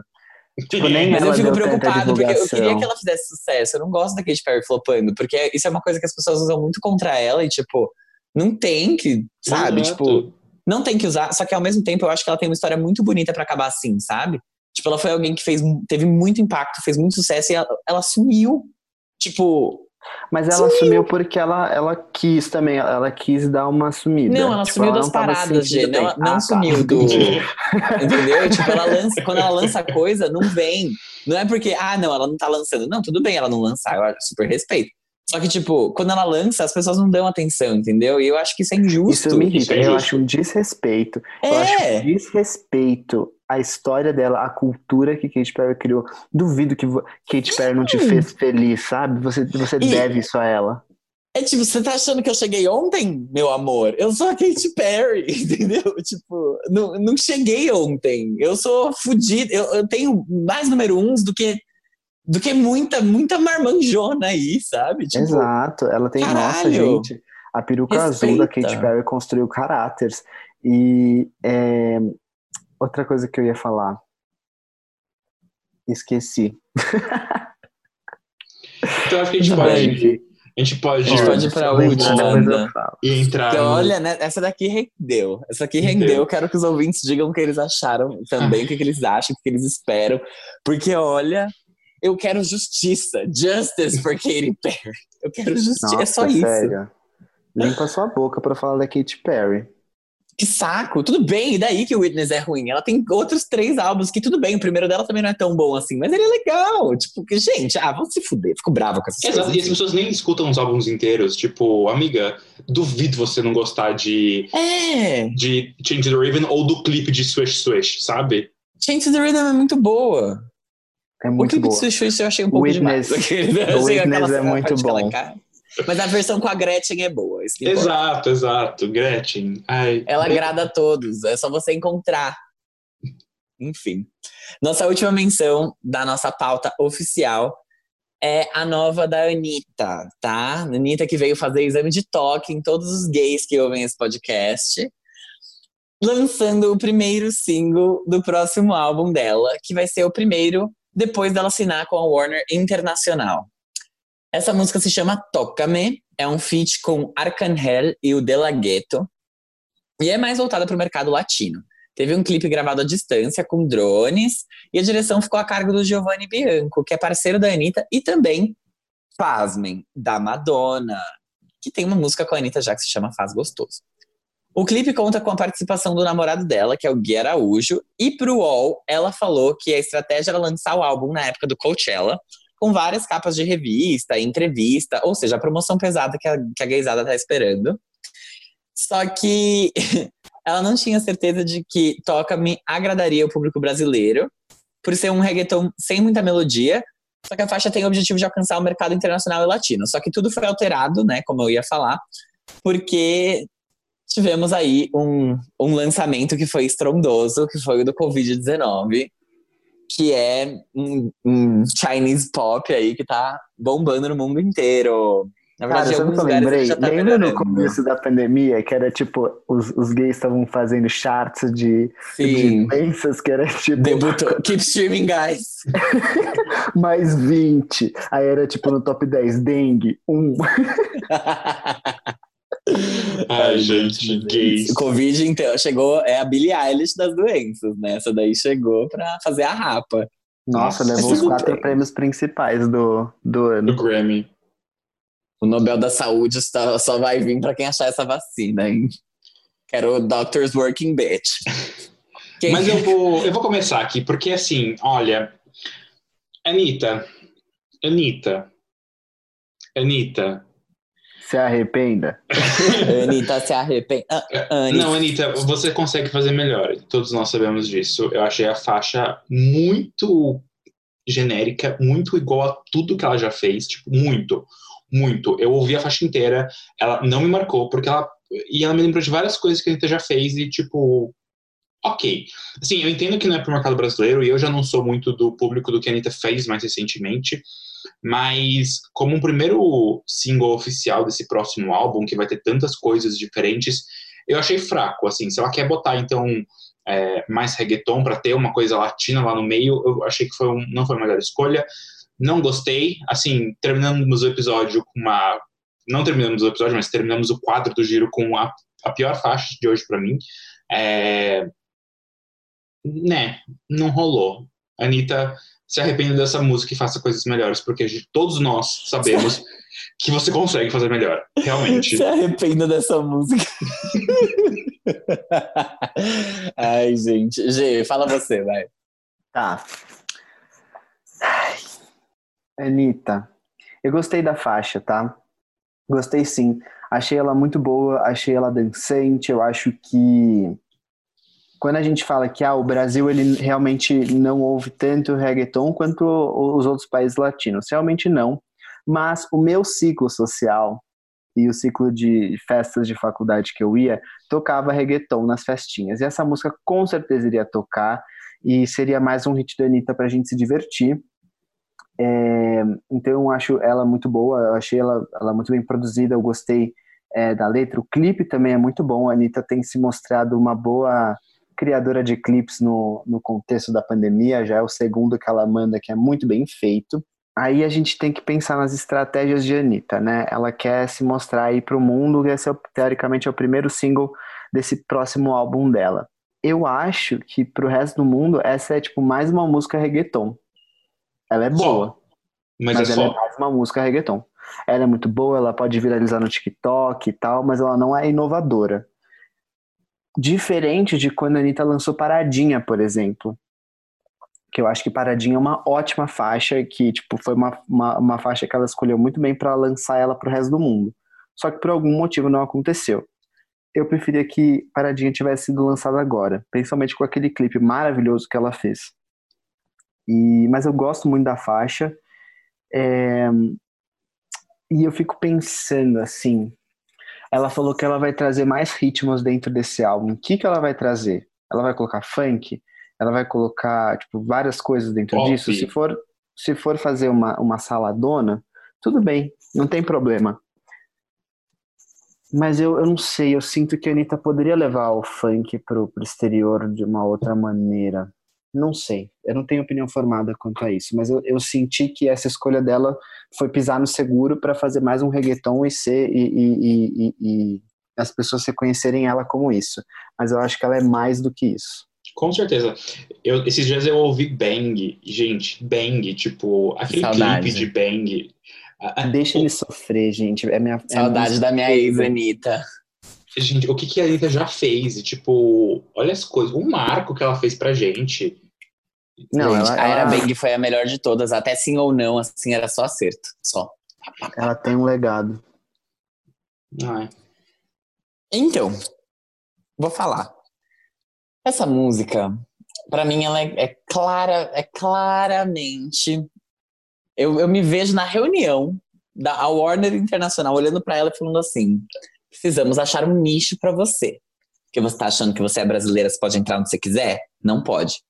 Vai ter que entender o que você quer fazer e como você quer fazer. Tudo que a Anitta fazia antes era, era literalmente esses reggaetons voltados pro pop, a menos que ela entrasse no feat de alguma outra pessoa, tipo J Balvin, que não faz pop pop mesmo, ele faz essas coisas mais urbanas. Pra mim, isso é claramente uma tentativa de tentar entrar no nicho onde tá, tipo, a Carol G, que estourou nos Estados Unidos com Tussa, que nem é uma música desse tipo, mas que estoura na América Latina por conta das músicas mais assim, mais urbanas, voltadas. É quase um rap. E, tipo, pra mim é isso que ela quer ser, sabe? Tipo, porque poucos sabem. Porque a Anitta pouco fala. Mas o Kisses não aconteceu, né? Em lugar nenhum. Tipo, ficou em 16 na parada de álbuns latinos do, dos Estados Unidos. E, se não me engano, ficou em nono na parada de álbuns latinos de pop lá. Então, não, não rolou, tipo, ela não teve muito sucesso. E agora ela precisa ter, né? Tipo, agora vai, vai ter que rolar. E ela tá com um time que claramente tá olhando pra ela falando, tipo, miga, é isso aqui que você vai fazer, porque isso aqui vai tocar aqui, aqui, aqui, e é parecido com o que as outras pessoas estão fazendo. Tipo, quem ouve Carol G vai gostar disso que você tá fazendo. Quem ouve Becky G também vai gostar disso aqui que você tá fazendo. E, tipo, trazer esse, esse reggaeton que é realmente um reggaeton, não é uma coisa que é, é um reggaeton mais urbano, mas ele não é pensado para ser um hit mundial. Tipo, ela quer a América Latina e ela tá indo focada nisso. Até por isso que eu acho que ela é menos radiofônica, ela é menos uma coisa que as pessoas vão gostar aqui no Brasil. Só que eu entendo as críticas que vocês fizeram, eu espero que funcione. É que aí ela me faz isso no meio da pandemia, fica um pouco mais complicado. Mas vamos aí, né? Vamos Parece ver. que ela tinha que lançar, né? Tipo assim, a impressão que dá é, tipo, você tem que lançar. É, já tava Ela- marcado, né? Tipo, a É. gente já ia ter toda uma estratégia. Não vamos parar com a estratégia, ela precisa de retorno no investimento, né, querida? Ou você acha que Ryan Tedder é barata? Não é barata, é. a gata ali é bem cara, Bem cara. ainda por cima. Então, melhor tem você que fazer trabalhar no álbum dinheiro. da Adele, né? Que a gente tá esperando. Pois é, então eu acho assim, não gostei super da faixa, também não achei ruim.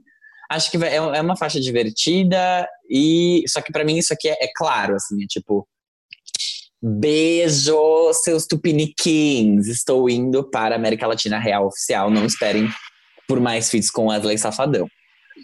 E eu espero que ela realmente entre de cabeça nisso, sabe? Porque a Anitta trabalha pra caralho, sabe? Tipo, ela, ela pode ser escrota, e não sou eu que tô falando, tipo, as pessoas podem falar, eu não sei se ela é ou não, sabe? Tipo, também não importa, não conheço ela.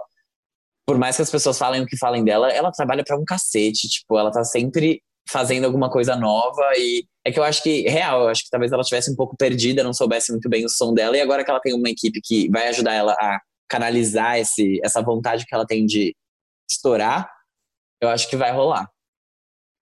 Eu espero que role, na verdade. Tô Vamos sendo ver. aqui, Anitinha. Eu acho que talvez. É, é isso que você falou, assim. Eu acho que seja um caminho, sabe? Os, cara, os caras devem ter falado pra ela: Meu, faz o reggaeton. Faz isso, porque é o que tá rolando. Vai, faz. abre seu, faz seu nome no resto do mundo e aí depois a gente pensa no que você vai fazer. Se quer levar funk, leva funk. Se quer fazer pop, depois faz pop.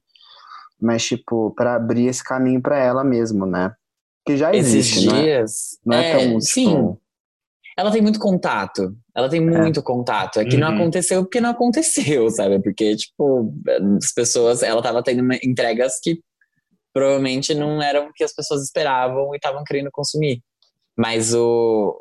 Tipo, não se diferenciava, sabe? E eu acho que ela não tava presente também fazendo promoção, aparecendo. ela tava e... com um pé em cada lugar, né?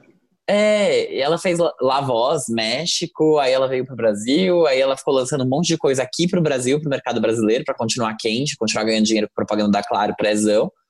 Só que, sei lá, sabe? É, perguntaram no Twitter, o Rafael do Radioatividade perguntou, tipo, ah, qual é o país que mais ouve Anitta que não é o Brasil? E, tipo, é o México. Mas as cinco cidades que mais ouvem ela no Spotify são todas do Brasil. E a cidade do México, inclusive, é a cidade no mundo que tem o maior número de ouvintes do Spotify, tipo, no mundo. Caraca. Por isso que o Spotify Awards foi lá. Foi lá. É, porque eles são a cidade que mais consome. Então, tipo, ai, é o México. Tá, mas o México ouve tudo, de todo mundo. Tipo, se você entrar em qualquer artista internacional, vai ter, tipo, uma cidade mexicana. E a Anitta, isso só mostra o quão fraca ela é até no México, entendeu? Tipo, ela precisa começar a canalizar essa força dela e, e partir. Vai pra cima deles, Anitinha. Gente, quem lembra do checkmate, né? Cara, foi bom, tipo assim. Eu gosto do checkmate, na real. Eu gosto muito de paradinha, tipo, paradinha é muito bom. Eu O gosto checkmate teria. Se ela tivesse lançado o checkmate como um álbum, eu acho que ele teria sido melhor pós do que o. Do que o Kisses. Com Do que o certeza. Kisses. Eu também acho. Is That Também For Me, acho. pra mim, aconteceu muito no meu mundinho. Sim. Is That For Me? Tu, tu, tu. Hum, Porque fica na cabeça isso, né? Às vezes eu tô aqui em casa e eu fico, Is That For Me? Ai, gente. É bom mesmo. Ah, e a gente esqueceu de falar que temos correspondente essa semana, a Mel. Sim, exato, por Ah, favor. vamos ouvir a, a opinião da Mel agora. Oi, gente, tudo bem? Meu nome é Melina e eu tô aqui pra ser a correspondente da semana no Farofa Conceito. Tô aqui pra falar sobre o último lançamento da Anitta. Então, ela lançou na última sexta-feira a música Reggaeton, que chama Toca-me. E ela lançou em parceria com uma dupla de latino, então são dois artistas que já são reconhecidos lá fora por músicas reggaeton. E é legal de saber que é a primeira música que ela lançou depois de ter assinado com a Warner Internacional. Então se espera que ela tenha ainda mais reconhecimento e mais visibilidade lá fora. Então acho que isso, essa música vem em tempo para essa investida que ela tá dando lá fora. E foi uma música super legal. Então é uma música dançante, é um reggaeton mais sensual. É, no mesmo dia ela lançou um clipe e o clipe tem várias cenas sensuais, inclusive foram gravadas na casa dela é, com- drone, então respeitando todas as normas da, do distanciamento social. E é legal porque aparece as pessoas na- nas casas delas, então é, tá bem inserido nesse contexto de pandemia. Eu gostei muito da música porque eu achei que é uma música super dançante, super chiclete, que já gruda na cabeça. É, eu amo reggaetons, então, sério, eu, eu ouço todo dia. E a gente sabe que tem umas que são um pouco mais lentas. Essa é super animada, então super agitada. É, é uma música mais sensual, então é, eu acho que é um estilo certo aí, principalmente na pandemia. Eu acho que isso o clipe mostra, que são as pessoas dançando dentro da casa delas, e enfim. Então eu acho que é bem o estilo da Anitta, eu acho que ela tem acertado aí nos últimos lançamentos, é, lançando músicas nesse estilo. E eu acho que são músicas que pegam e, enfim, mesmo a gente aqui na quarentena, dá vontade de dançar, dá vontade de descer até o chão. E então por isso eu gostei muito. E eu acho que reggaeton é um tiro certo. E, e ela arrasou. É isso. Bora pro próximo quadro, então? Quem é essa POC? Qual foi a indicação de hoje? Ela chama T-Mar. Só que foi alguém que indicou, eu acho. Renan. Sempre o Renan. Na verdade, é sempre o Henrique, aqueles. O Renan tá, Renan tá correndo atrás do prejuízo. É verdade, a Renan tá correndo atrás do prejuízo. Mas hoje a gente vai falar da T-Mar, que sim, é T de chá e depois Mar de M-A e três R's, tá bom? Não se esquece que são três R's. Timar. É. hum. Ela é uma artista completa de verdade mesmo, porque ela, ela aí caminha entre a dança, atuação, produção de visual, pintura, porque ela também é pintora, e também a música. Então, assim, um adendo, assim, mais uma camada aí na, na performance da moça. É quase a sete artes, né? Tipo. Exato. Não, mas ela é foda mesmo, assim, de verdade. Eu fui vendo entrevistas dela e ela, ela é realmente foda. Esse nome, TMR, é um acrônimo para Totally Enthused About Making Really, Really Raw Art. Então, é, dá para você ver aí só pelo nome dela que ela realmente está com vontade de fazer arte, ser bem artista mesmo. A música dela varia entre o R&B, o soul, o jazz e o hip hop, e o objetivo da música dela é fazer você, ouvinte, se sentir curado, que é o que ela fala de heal, porque é, assim como o chá tem, tem é, essas essa potência de curar as pessoas com, com as coisas, as, enfim, propriedades do chá, ela espera que a música dela faça o mesmo. Assim como os ídolos dela, que variam entre Beyoncé, é, Destiny's Child e várias grandes pessoas do jazz, Amy Winehouse e tudo mais, fizeram na vida dela, foram importantes para que ela passasse por momentos da vida dela. Vou contar um pouquinho da história dela. Ela, ela é de Boston. Os pais dela nasceram no Haiti, então ela fala a língua do país fluentemente, assim como inglês. E ela cresceu numa família muito religiosa, tipo, muito mesmo, que ela não podia mostrar nem pescocinho dela, usava roupa aqui até a mãe, até o, o pulso, não sei o quê. Não podia ouvir música secular e não podia assistir TV durante a semana. Então a moça realmente teve uma infância bem religiosa mesmo, bem cristã. É. Música secular é música que não é sacra, tá? Pra quem não sabe, é tipo qualquer coisa que não seja sobre Deus. Exato, que aí é pecado. É, e aí, é, isso, ela diz que isso permitiu com que ela trabalhasse a imaginação dela desde criança. Então, tipo, ela brincava muito, pensava muito em ser artista, mas ela não tinha coragem de, de admitir isso para os pais dela. Então, ela sempre falava que ela, ah, você é policial, você é advogada. Mas na real, ela queria ser cantora mesmo. Ela cresceu ouvindo muito jazz e principalmente gospel, tanto americano quanto haitiano. Mas ela fala que a música haitiana não influencia muito a carreira dela porque ela não podia ouvir música secular, né? Então é, é mais ela acaba expressando a cultura dela, do, do, dos pais dela, nos, através dos vídeos. Na faculdade, ela estudou artes na New England Institute of Art e aí que é bem interessante, porque nessa época ela acabou fazendo uma amiga que ficava insistindo que ela devia cantar, que ela tinha uma voz muito boa, só que ela não acreditava muito nisso, então ela acabou indo para a parte mais do audiovisual. Só que essa amiga dela é, ia muito para Toronto para fazer trabalho de modelo. E aí ela, enfim, ia com essa amiga para Toronto tal. E numa dessas viagens ela começou a fazer um freestyle tal. E os caras falaram: Meu, você tem que ir para um estúdio gravar isso que você está fazendo, porque é muito bom. E aí ela foi. E acabou juntando numa época, numa época que ela estava passando por um problema pessoal, porque ela já tinha namorado três músicos e ela já tinha sofrido muito, só que esse terceiro cara, que era o namorado dela, tipo, acabou com a vida dela, ela ficou muito mal. Então ela falou: foda-se, eu vou pegar todo esse sentimento que eu tô sentindo e vou virar cantora, vou falar através da música. Então foi isso que ela fez. Ela acabou aproveitando essa galera que ela conhecia lá em Toronto e começou a gravar o primeiro EP dela, que tem um nome bem interessante, que se chama é, Thanks for the Chapstick. Que é uma história engraçada, porque quando o cara terminou com ela, é, ela foi pegar o carro dela e tinham três tubinhos de, de hidratante labial que ele tinha deixado para ela como, tipo, cortesia pelo fim do namoro. Nossa. aí, que quando prêmio. ela foi gravar o álbum, quando ela foi pro estúdio, a boca dela tava toda rachada. E aí ninguém tinha chapstick para dar para ela. Ela foi pro carro e achou. E aí ela falou, pronto, é, é, esse vai ser o nome do álbum. Thanks for the chapstick. Porque o álbum é dedicado para ele. E aí ela acabou conhecendo um, um, agente que, que é, trabalhou com ela, tipo, muito, até hoje eles trabalham juntos, e ela lançou esse EP e tal, e depois ela, ela escreveu uma música para Rihanna, que originalmente era para Rihanna, e a música chama One Job, só que aí eles gostaram tanto da música que ele, tipo, a equipe da Rihanna nem viu e ela acabou cantando mesmo, e essa música foi importante na carreira dela, porque no futuro esse agente dela conseguiu uma conexão com a atriz e produtora Issa Rae, que ele, ela produz uma série que chama Insecure, da HBO.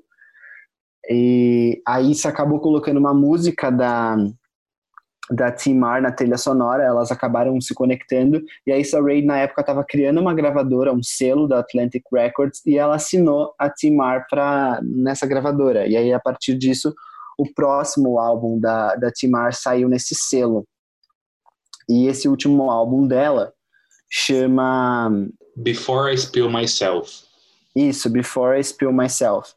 E, cara, é muito bom, assim, tem, a, a, maioria do, do, das músicas ela tem clipe, é tudo muito bem feito, porque ela cuida de cada detalhe, ela sempre tenta colocar a questão da xícara de chá dentro das produções dela, então é realmente muito legal, muito interessante. Os dois álbuns têm imagens de xícaras de chá né, na capa. Tem, tem. E é muito, é muito empoderado, assim. Ela, as músicas dela falam muito sobre relacionamentos, tipo, é uma evolução. Enquanto o primeiro álbum fala sobre esse cara específico, o segundo acaba tratando ainda sobre ele, mas traz outros, outros tópicos sobre relacionamento. E ela fala muito, assim, sobre a visão da mulher em relacionamentos, especialmente da vida da vida da mulher negra, assim. E é muito foda, é muito empoderado. Ela é muito engraçada, ela é muito bem humorada. Então, é um álbum assim muito muito empoderador e muito muito legal de ouvir, assim, é bem interessante mesmo. E todos os clipes têm roteiros ótimos, assim, tem, tem muitos bons atores, porque ela conhece muita gente da, do, da indústria, então é tudo muito bem feito. Eu acho que ela faria um, um bom fit, assim, com a Nicki Minaj, ou com a, com a Cardi B, enfim, artistas fodas aí do mercado e espero que ela cresça, assim, porque essa mulher, é, ela é foda mesmo. Ela, ela parece que ela entende de todo o processo, sabe? Multiformada, né? Tipo, sabe de, De tudo. tudo. Sim, é- sério, assistam os clipes dela. Tem um clipe que é da música, eu acho que é de One Job mesmo, que é assim, tipo, ela tá tretando horrores, assim, com o cara, e aí e, ela começa a falar haitiana no clipe com ele, e aí os dois começam a discutir em haitiana, tipo, é muito foda o clipe, e ela que pensou tudo, tudo a ideia é dela, tal, é muito bom. Hoje, você sabe se ela que desenhou ou pintou a capa dos álbuns? Hum, não sei. Mas deve pode ser, ser. né? É capaz. Eu acho que não. Eu acho que não, porque não sei. Tem um que tá escrito fan-made art, então deve ter sido do fã. Mas pode ser que te- te- tenha sido ela que, que fez, pode ser, vou pesquisar. É tudo, gente. Eu escutei um pouquinho e. Ai, diferentona. Gostei. Diferentona e, e real, assim, é legal, tipo, ouçam. E vejam o clipe, principalmente vejam o clipe, eu acho que isso é o mais importante. Porque aí você vê a obra completa. Yes. Tudo, eu adorei. Só uma coisa, a língua do Haiti é o creole, não é Ah, haitiano. perdão, eu falei não, haitiano. não tem é- problema, é só pra não, sair, não darmos a informação errada. Mas é É creole. porque eu vi uma entrevista dela falando, eu falo, eu falo haitiano. Eu fiquei tipo, ah, tá bom, deve ser essa a língua. É, não, não, não é. A língua chama creole haitiano. Boa. Então eu não sabia disso. Mas é, eu achei ela foda de verdade. Eu adorei o nome dos álbuns, porque é tudo remete a chá. E ela sempre fala, toda vez que ela trabalha com alguém, ela dá uma xícara de chá pra pessoa. tudo. Ai. Muito conceito. Mas é uma xícara de brinde, assim? É, é, tipo, casa uma xícara Timar. é uma xícara, não, é Eu uma xícara muito bonita, tipo, é uma daquelas bem pintadas, sabe, que tem Ai, que tudo. Ai, eu Sim. quero trabalhar com ela, louca. Me chama. Sério, eu, eu vou mandar o clipe pra vocês. Eu, queria- eu vou, eu vou gravar, acho que vou gravar um vídeo sobre ela e vocês vão ver, mas eu vou mandar pro, pros meus amigos aqui do Farofa Conceito. Porque Tá a gente tem um grupo. Sim. Que a gente tem que se falar de coisas importantes do podcast e outras nem tanto. É. Então é isso, gente. Gente, que episódio. Mas, gente, que é isso. episódio Essa é Timar. Icônico. icônico. Foi tudo. Parabéns pra nós. E esperamos que vocês ouvintes tenham gostado e tenham ouvido até aqui, né? Por favor. Ah, sim. Se não ouviu, problema seu. Você que tá perdendo aqueles. Exatamente. Mas é isso, então. A gente se vê semana que vem, que semana que vem vai ter alguns álbuns aí que eu tava vendo, então já tô, já tô nervoso. que, que vai ter? Sério? O que que vai ter? Não sei. Ah, fazendo Ah, misteriosa tá agora. fazendo. Tá fazendo a discreta Exato. fora do meio. Eu. Eu sei que tem álbuns. Agora. Eu, eu real, real esqueci. Mas eu sei que tem. Então, Tá bom, então. a gente fala semana que vem. Ellie Goulding. Acho que é Ellie Goulding, dia 17. Aí, ó, tá vendo? Um deles é Ellie Goulding. Tem Aí mais álbuns tem no dia isso. 17. Só Tem, que eu não tem lembro quais são. Não tem lembro coisas, tem coisas. Fiquem ligados no episódio 77. Que será Que referente. vai ter. Que vai acontecer, tá programado, a não ser que, que eles, né? É isso, Que gente. horror. Um beijo. Um beijo, gente. See ya!